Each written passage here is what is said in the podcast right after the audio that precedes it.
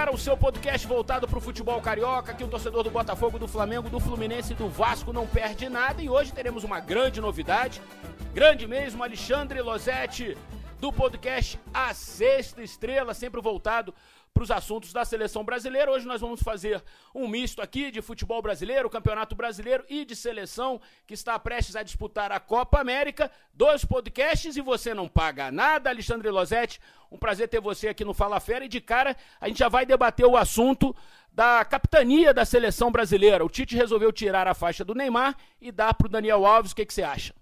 Fala, Eric. Bom, que honra esse crossover da Sexta Estrela com o Fala Fera. Grande prazer estar contigo aqui em Teresópolis, acompanhando a seleção.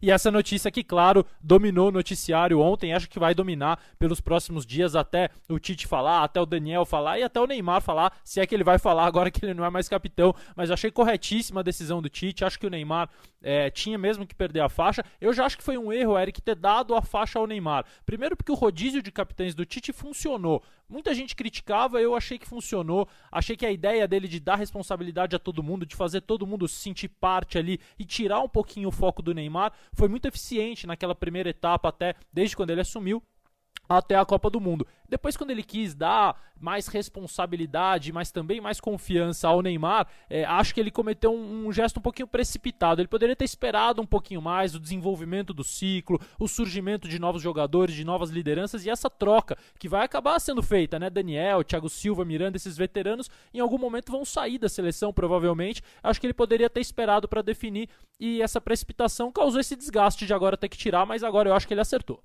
Eu concordo plenamente com o Losetti, até porque eu não vejo no Neymar não é questão dele ter dado um soco ou não dado um soco na cara de um torcedor é, depois da Copa da França. Eu não vejo nele é, características de um capitão. As pessoas têm ou não têm essa característica de liderança, de liderar um grupo. É, às vezes os técnicos optam mesmo pela liderança técnica, mas nem sempre o cara que tem a liderança técnica, que é o melhor jogador, tem essa característica de falar em grupo, de liderar, de inspirar os demais jogadores. Né? Muitas vezes, uh, o Pelé, por exemplo, nunca foi capitão nem do Santos nem da seleção brasileira. Uh, o Zico nunca foi capitão da seleção brasileira. O Romário nunca foi capitão da seleção brasileira. O Ronaldo nunca foi capitão da seleção brasileira. Historicamente, os capitães da seleção brasileira, seja uh, capitão campeão ou seja capitão não campeão, eram caras com esse espírito de liderança mesmo, né, Losete? Então, eu acho que assim fez bem o Tite em tirar a braçadeira do Neymar. Acho que inclusive vai aliviar um pouco o Neymar na hora dele jogar, na hora da exposição dele. Nem sempre ele vai precisar precisar ficar falando com o juiz, nem sempre ele vai precisar estar tá debatendo com os outros jogadores, com os outros capitães. Eu acho que pode dar um pouco de sossego. E o que o Neymar está precisando nesse momento é cabeça no lugar e sossego para desenvolver um melhor futebol. Não, totalmente de acordo, Eric. O capitão da seleção, é, todo mundo diz que a faixa é apenas um símbolo, é um simbolismo que todo mundo pode liderar. É verdade, mas é um símbolo que de uma certa forma passa para o mundo a imagem daquela tua equipe. Né? Quando você tinha, por exemplo, o Dunga de capitão, era uma seleção da superação, que passou por cima de momentos difíceis e aquilo estava retratado nele. Depois veio o Cafu, que só na terceira Copa do Mundo dele foi ser capitão, foi campeão, um cara super vencedor no São Paulo, no Palmeiras, na Europa, tinha essa imagem da vitória. O Lúcio com uma imagem muito particular, enfim, jogadores que simbolizavam uma, uma ideia que a seleção brasileira tem, como você falou, de histórica de capitães que nem sempre foram os craques, aliás, quase nunca eram os craques do time.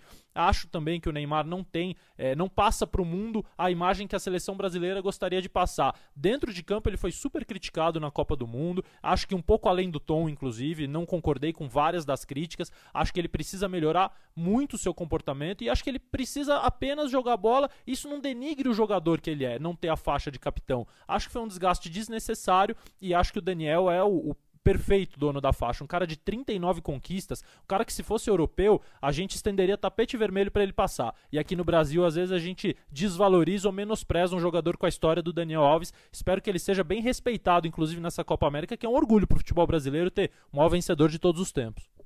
E a gente veio falando do Daniel, né, Losetti, como se fosse o encerramento de um ciclo nessa Copa América mas ninguém ouviu ainda do Daniel Alves se ele vai querer encerrar a carreira na seleção depois dessa Copa América. O Daniel é um cara que esbanja a vitalidade, é, foi ter problemas mais sérios de lesão agora, né, no, no último ano, inclusive, infelizmente, para a seleção brasileira, não pôde disputar o Mundial da Rússia. Não sei. É, na história da seleção brasileira, a gente teve o Djalma Santos na lateral direita jogando até os 38 anos. É, o Daniel, que é um caça-recordes é, da história do futebol, não sei se ele não chega ao Catar com 38 para 39 anos, ainda supera o Djalma Santos. Vamos ver. A gente tem que ouvir o Daniel, como o Losetti falou. Em tese, é o encerramento de um ciclo mesmo para ele, em tese, mas o Daniel vive atrás de recordes, de motivação.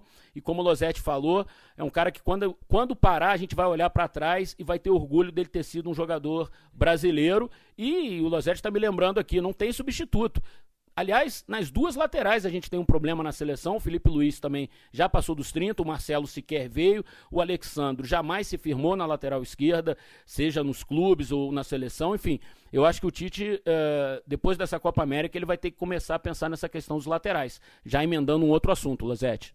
Não, também acho, vejo na lateral direita uma carência ainda maior. O Alexandre é um, é um, bom lateral esquerdo, acho até que ele tem uma carreira sólida na Juventus, teve um pouco no Porto, mas é um jogador de já quase 30, né? Então ele não tem uma longa duração, ele pode até chegar à Copa do Catar, mas olhando para um futuro, para o desenvolvimento da posição, hoje na lateral esquerda eu vejo um jogador interessantíssimo que é o Renan Lodge do Atlético Paranaense, inclusive a pessoal, a comissão técnica da seleção gosta, já está olhando, já está observando.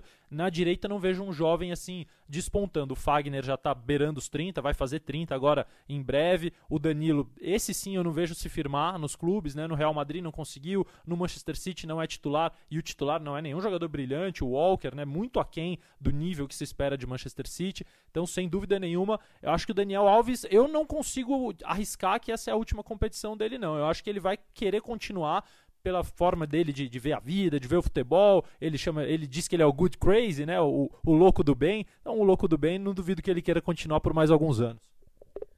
Rosete, eu queria aproveitar você aqui é, nessa mistura de podcasts, né? Fala Fera e a Sexta Estrela. Você vê o emprego do Tite em, é, correndo risco caso a seleção brasileira não vença a Copa América, eu já achei que ele correria mais riscos. Hoje eu estou achando que ele está correndo menos riscos, a não ser que a seleção faça uma campanha desastrosa na Copa América, como aconteceu na Copa América do Centenário, nos Estados Unidos, sendo eliminado na primeira fase de maneira bizarra e tal. É, não vejo é, essa ameaça toda ao Tite nesse momento. Até porque eu também não vejo no futebol brasileiro alguém com a capacidade de, nesse momento, assumir a seleção brasileira. Falava-se muito do Renato Gaúcho e tal. Eu gosto do trabalho do Renato Gaúcho, mas tenho certas dúvidas se o trabalho do Renato a cada dois meses funciona como o do Tite é, funcionou nesses últimos dois anos, né? Então, você vê o Tite correndo risco? Eric, primeiro eh, eu vejo o presidente da CBF, o Rogério Caboclo, disposto a realmente manter o Tite até a Copa do Mundo do Catar. Mas como a gente está falando de futebol brasileiro, de CBF, eu não consigo te dizer, ah, isso vai acontecer. Eu acho que tem um risco, sim. Né? Acho que o risco é menor a partir do momento que o presidente, o, o chefe, está afim de manter o cara. Mas, é, claro, a, a forma como perder, se perder a Copa América, acho que vai ser determinante, mas acho que isso não deveria ser um risco, né? Na minha visão, o Tite é fácil o melhor técnico brasileiro que a gente tem. Assim, não vou nem dizer o melhor técnico do Brasil, porque a gente tem aí o Sampaoli surgindo, tem outros nomes, mas eu acho que o conjunto do Tite é melhor, inclusive, que o do Sampaoli. Eu vejo ele o cara mais preparado trabalhando hoje em solo brasileiro com uma comissão técnica é, muito alinhada a ele. Acho que a comissão vai sofrer alguns, acho não, né? O Silvinho, que é um auxiliar, já saiu para o Lyon, o Fernando Lázaro, que é um analista, pode ir junto com o Silvinho, o Edu Gaspar pode ir para o Arsenal, então é, vai ser um momento de transição assim um pouco complicado para o Tite, independentemente do resultado da Copa América. Como a gente está falando de futebol brasileiro, eu acho que tem um risco sim, espero que não tenha, espero que ele continue, porque acho que só essa continuidade do trabalho pode deixar a seleção mais bem preparada para a Copa. O Alexandre Losetti é, escreve no Globoesporte.com, você já deve ter visto é, o Losetti comentando jogos também no Sport TV, no Premier. Ele faz parte de uma geração de jornalistas que estuda muito o jogo, analisa muito, tem essa, esse viés tático também. Ele, o Carlos Eduardo Mansur, de quem eu sou fã também, o PVC, o Gustavo Hoffman, grandes companheiros que têm esse viés assim, e por isso eu vou explorar agora um pouquinho essa, essa capacidade do Losetti para a gente analisar o momento do Flamengo. Né? A gente estava falando do Tite ser ameaçado, de perder o emprego. É, o Abel está vivendo uma situação uh, que há muito tempo eu não via assim, no futebol carioca, de, de uma pressão absurda, beirando quase que a, a, é, a, parte desumana mesmo da história. Assim, há muito tempo eu não vejo um técnico no Flamengo. É, eu acho até que no futebol carioca mesmo, assim, tão pressionado assim com hashtags, com vaias. O time vence de virada, não jogou bem, é verdade, no último domingo contra o Atlético Paranaense, mas a torcida, em vez de, de comemorar, de, de, de festejar uma vitória, ela está é, emburrada porque o Abel seguiu no, no comando do time.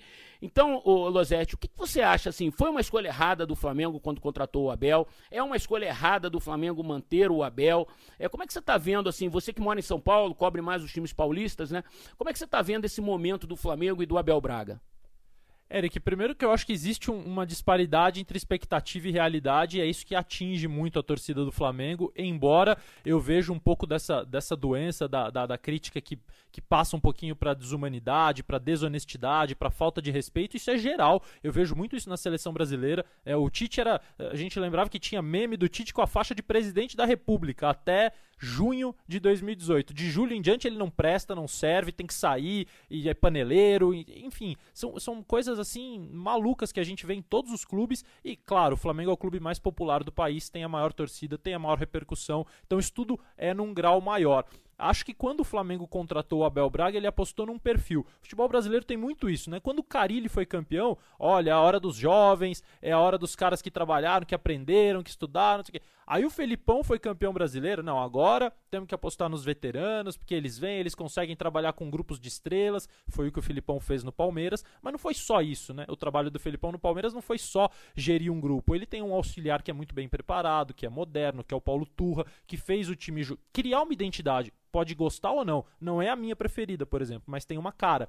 E o Flamengo eu acho que ainda está em busca de uma cara, porque o Abel tem ideias muito diferentes do que os seus antecessores tinham, do que o Barbieri, do que o Dorival Júnior. É um jeito de jogar diferente. Ah, é antiquado, é moderno.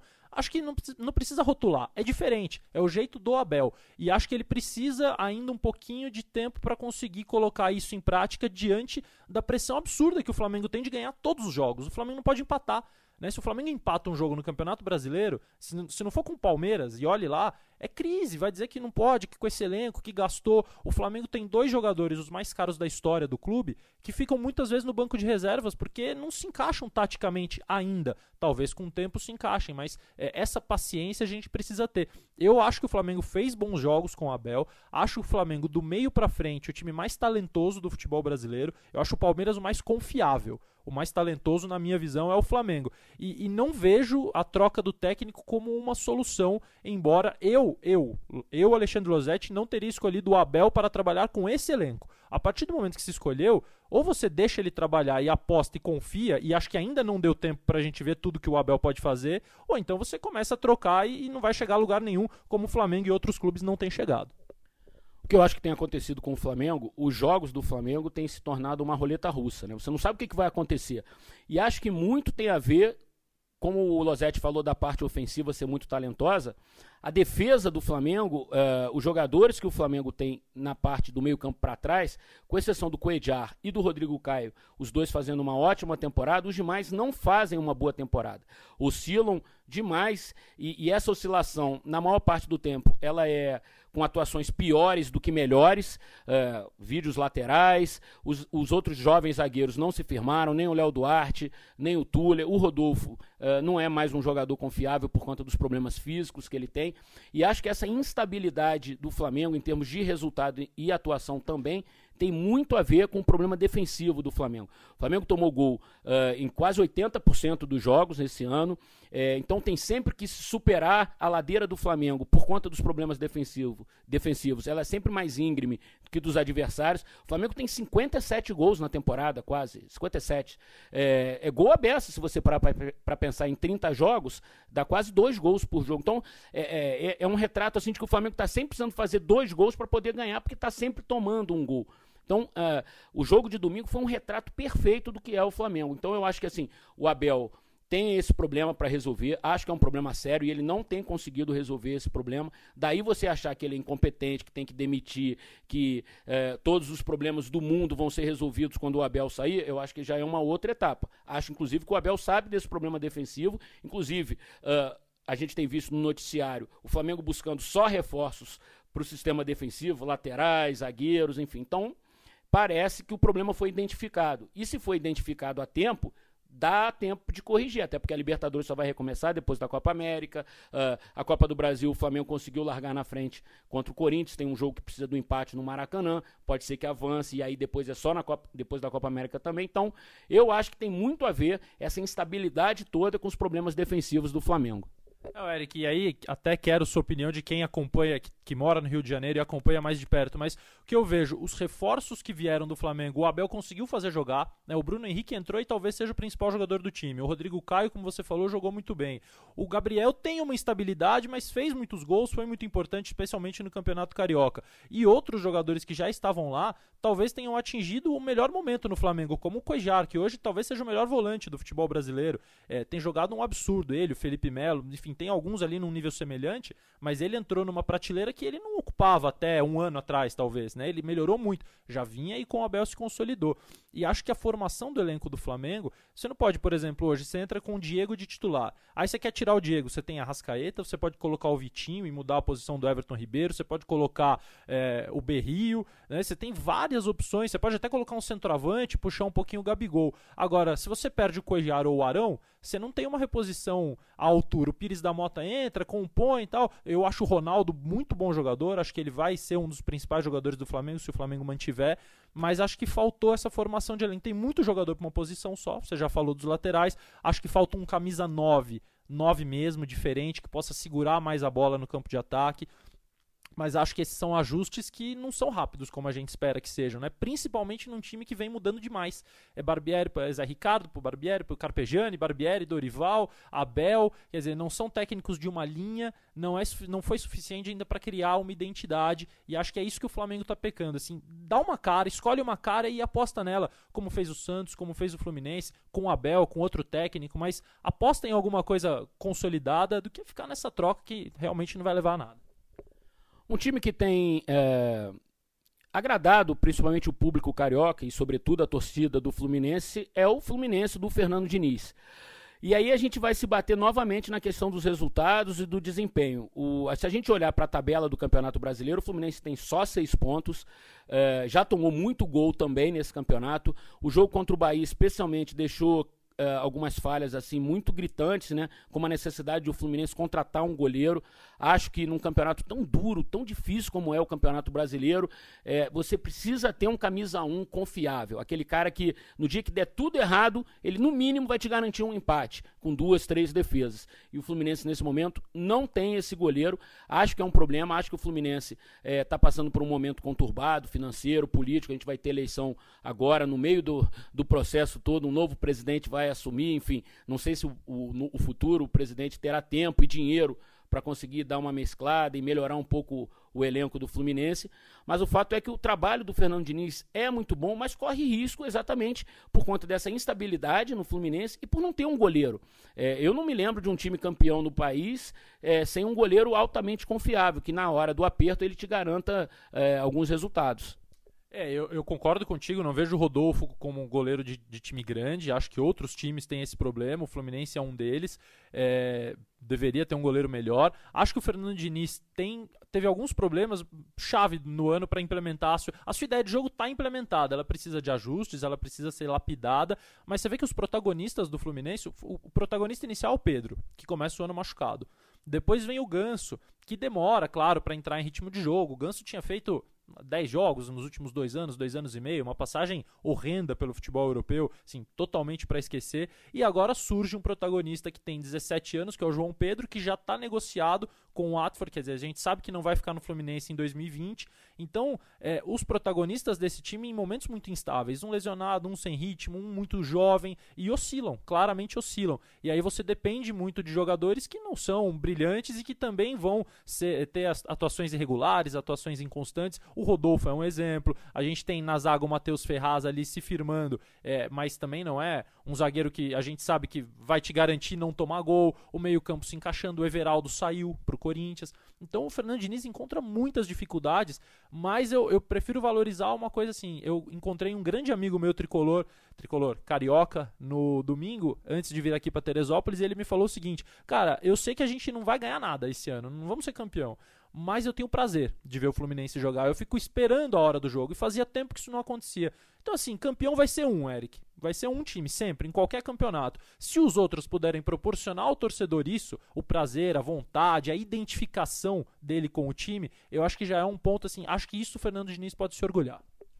Não, e se você traçar um paralelo é, de como o Fluminense terminou a temporada, acumulando jogos e jogos e jogos sem sequer fazer gol precisando da última rodada do Campeonato Brasileiro para poder escapar do rebaixamento contra o América Mineiro no Maracanã, com o Júlio César pegando um pênalti quando estava 0 a 0 E você olhar hoje o, o, o Fluminense jogando, buscando resultado, ainda que a, é, no momento a tabela do Campeonato Brasileiro seja madrasta um pouquinho para o Fluminense, o Fluminense está ali só com seis pontos, mas o desempenho na Copa Sul-Americana é muito bom, o Fluminense fez 4 a 1 no Atlético Nacional de Medellín, é, o Fluminense está na Copa do Brasil, vai enfrentar o Cruzeiro em crise, a gente não sabe o que pode acontecer nesse jogo é, entre Fluminense e Cruzeiro, a primeira partida no Maracanã foi 1 a 1 o Fluminense tem todas as chances de avançar para a próxima etapa da Copa do Brasil, enfim. Então, é, realmente, o, o teu amigo tricolor está coberto de razão, porque você sente o torcedor do Fluminense hoje olhando no olho de qualquer outro torcedor do Brasil. E o Fluminense tem essa característica, né? O Fluminense não se amedronta. Ele enfrenta qualquer adversário, ganha, perde, empata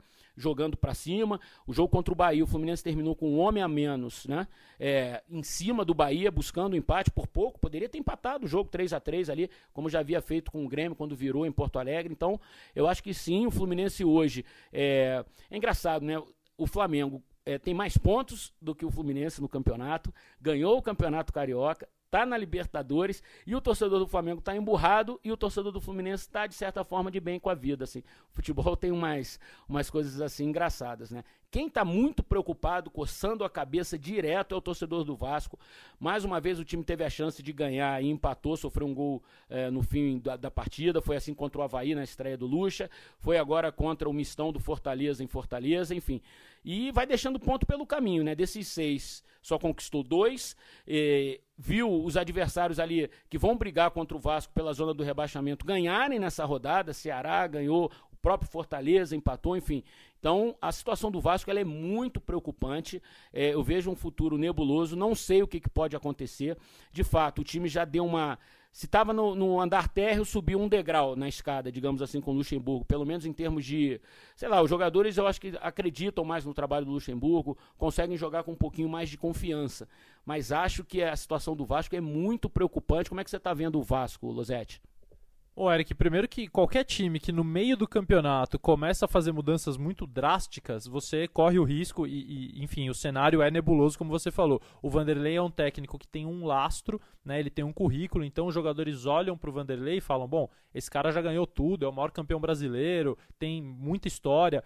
Vou acreditar no que ele diz, mas eu acho que é esse crédito, essa crença só se mantém a longo prazo, a médio e longo prazo, se eles sentirem o trabalho realmente bom, moderno, atualizado, dentro do que. Porque o jogador hoje, ele sabe como trabalham todos os times. Os times europeus, a, a tal da globalização não é só pra gente, não. Os jogadores se falam, eles têm grupos infinitos de WhatsApp, eles veem treinos no YouTube, enfim. Os caras são super antenados, então é, esse crédito que o Vanderlei tem do currículo dura até a página 2. Depois ele vai precisar provar no trabalho dele de dia a dia, no trabalho de campo, que ele realmente continua sendo um grande treinador.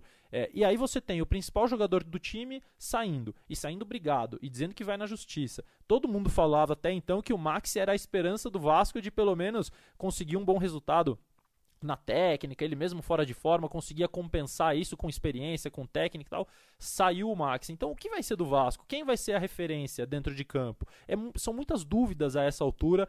É, o Vasco tem a questão do Sidão, que também me, não me parece, assim como o Rodolfo, um goleiro de time grande. Acho que o Sidão tem até mais recursos que o Rodolfo, mas é, vejo uma deficiência nele, como vejo no Rodolfo e em alguns outros goleiros. E, e doeu muito pro Vasco perder quatro pontos quase no finalzinho do jogo, né? Contra o Havaí nos acréscimos, o Fortaleza aos 43, em dois gols, diga-se que o Sidão não teve culpa alguma, né? Dois, uma cabeçada e um chute muito bem feitos, muito bem colocados, é, mas acho que o Vasco vai, vai sofrer até o final do campeonato. Eu não vejo como, mesmo nessa parada para a Copa América, o Vasco possa dar uma virada definitiva. Bom, e tem muita gente tratando também a parada da Copa América como se fosse é, cruzar o Mar Vermelho, né? É, se todo mundo que parar para a Copa América voltar jogando melhor, a gente vai ter o maior campeonato brasileiro de todos os tempos. O fato é que é, alimenta-se a esperança, obviamente, os treinadores gostam de ter um tempinho para trabalhar. Em tese, os times vão melhorar. Agora, tem a janela, é, os clubes podem perder jogadores, a gente não sabe como é que fica a situação, por exemplo, do Cruzeiro, que está atravessando uh, uma crise administrativa, política, financeira absurda. Aliás, fazer aqui uma menção a grande reportagem da Gabi Moreira e do Rodrigo Capello, né, que é, denunciaram esses problemas todos do Cruzeiro.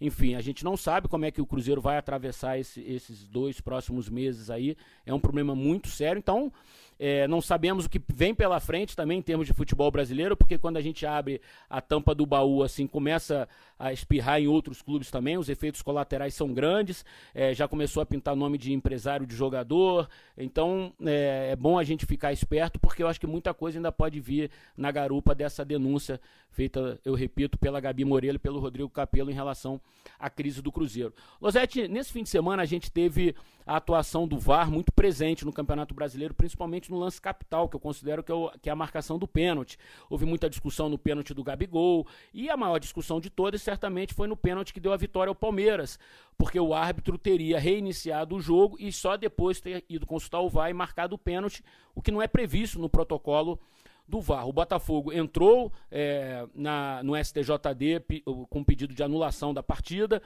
É, me parece muito difícil no Brasil acontecer isso, mas a gente teve agora recentemente o caso do, na Copa do Brasil, do jogo da Aparecidense da Ponte Preta, quando uma nova partida uh, foi feita e obviamente não é um problema do VAR, não foi um problema do VAR, foi um problema de influência externa, enfim.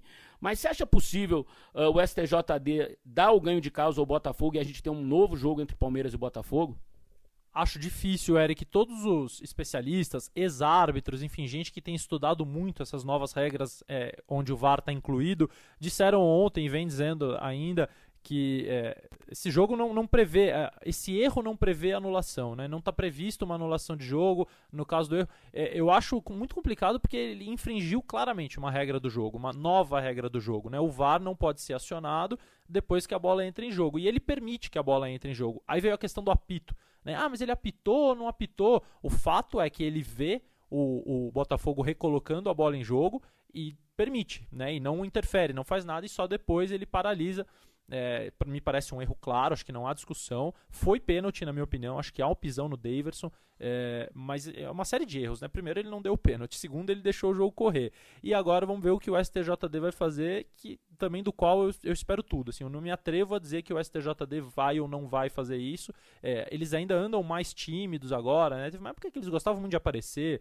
intervinham demais nos jogos, toda hora era cartão, toda hora era julgamento, toda hora era denúncia. Acho que eles estão assim um pouco mais dentro do papel deles, é, mas eu vou confiar no que disseram os especialistas de que esse tipo de erro não prevê anulação. De qualquer forma, foi legal ver o Botafogo jogando de igual para igual com o Palmeiras. Né? Acho que você também tem acompanhado bastante o Botafogo, que é um time que ganhou uma cara com o Barroca. Né? Ainda tem, acho que é um elenco muito deficiente, muito carente de grandes jogadores, de protagonistas, mas tem uma identidade e está lapidando essa identidade, que é o que o Santos está fazendo, o Fluminense está fazendo, e isso eu acho legal.